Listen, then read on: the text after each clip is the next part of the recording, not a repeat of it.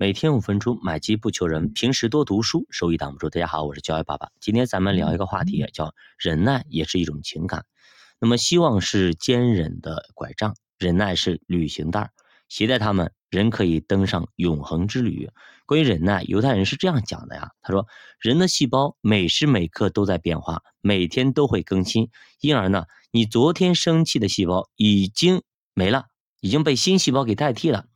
酒足饭饱以后所思考的内容与饥肠辘辘所思考内容也不一样。我仅仅在等你的细胞的更替而已。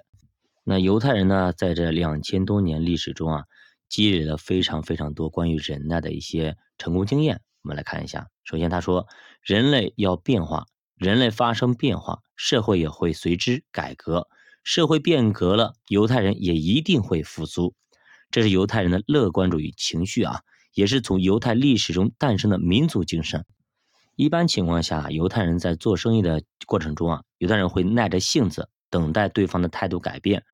那然而呢，如果这笔买卖啊不合算，别说三年了，你说就是半年，犹太人也不会等下去的。犹太人一旦决定在某项事情上投资，比如说人力、物力等等啊，他会制定投资的一个月后啊、两个月后、三个月后的一个三套计划。一个月以后。即便发现实际情况和事先预测有相当的出入，他也会毫不犹豫的追加资本。两个月以后，实际情况仍不理想，再再继续追加资本。问题是第三个月的实际情况如果仍然和计划不一样，而又没有什么确切的事实证明将来会有好转，那么犹太人会毅然决然的放弃这项事业，也就是说，放弃这以前的投资和努力。尽管如此啊，犹太人也会泰然自若。生意虽然搞得不尽人人意，但因为不留后患，那么也不为这一堆烂摊子而伤脑筋，这样反倒乐得自在。换成日本人，情况就不一样了。所以说呢，这个东西啊，有点像做右侧投资啊，就一样的，就是如果你追加一投资没有那个，再追加一投资还不行，那么直接就放弃掉就可以了，直接就止损离场，这是非常 OK 的啊。这就是你看做生意其实跟做投资是一模一样的，大家去想一想，不然的话你一直守着这个烂摊子，到最后可能搞得你筋疲力尽。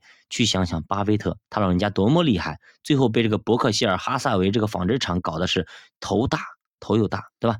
最后是终于把这个伯克希尔哈萨维往里冲这个保险公司，生生的把一个纺织厂那么变成了一家保险公司啊，就是这样子的。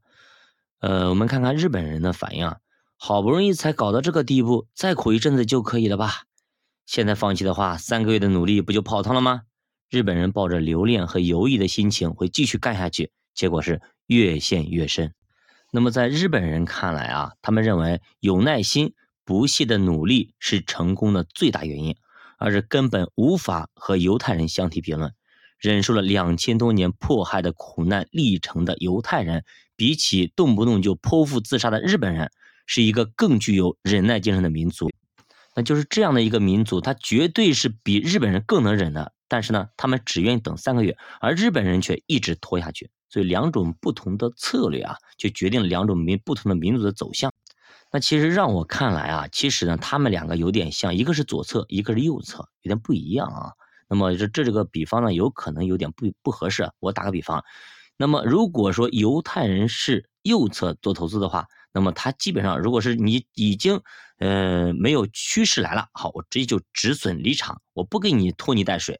但是呢，日本人就不一样，那么越跌越买，越跌越买，一直扛，一直扛，有点像左侧交易。大家想是不是？所以说他们，你不能用日本人的思维去做犹太人的事情，也不能用犹太人的事情去做日本人的事情。所以说这个书就经常拿日本人和犹太人进行对比，两个非常。神奇的民族，非常有趣的民族。好的，教爸读书陪你一起慢慢变富，我是教爸，下期见。如果大家对投资感兴趣，可以点击主播头像关注主播新米团，跟主播一起探讨投资这。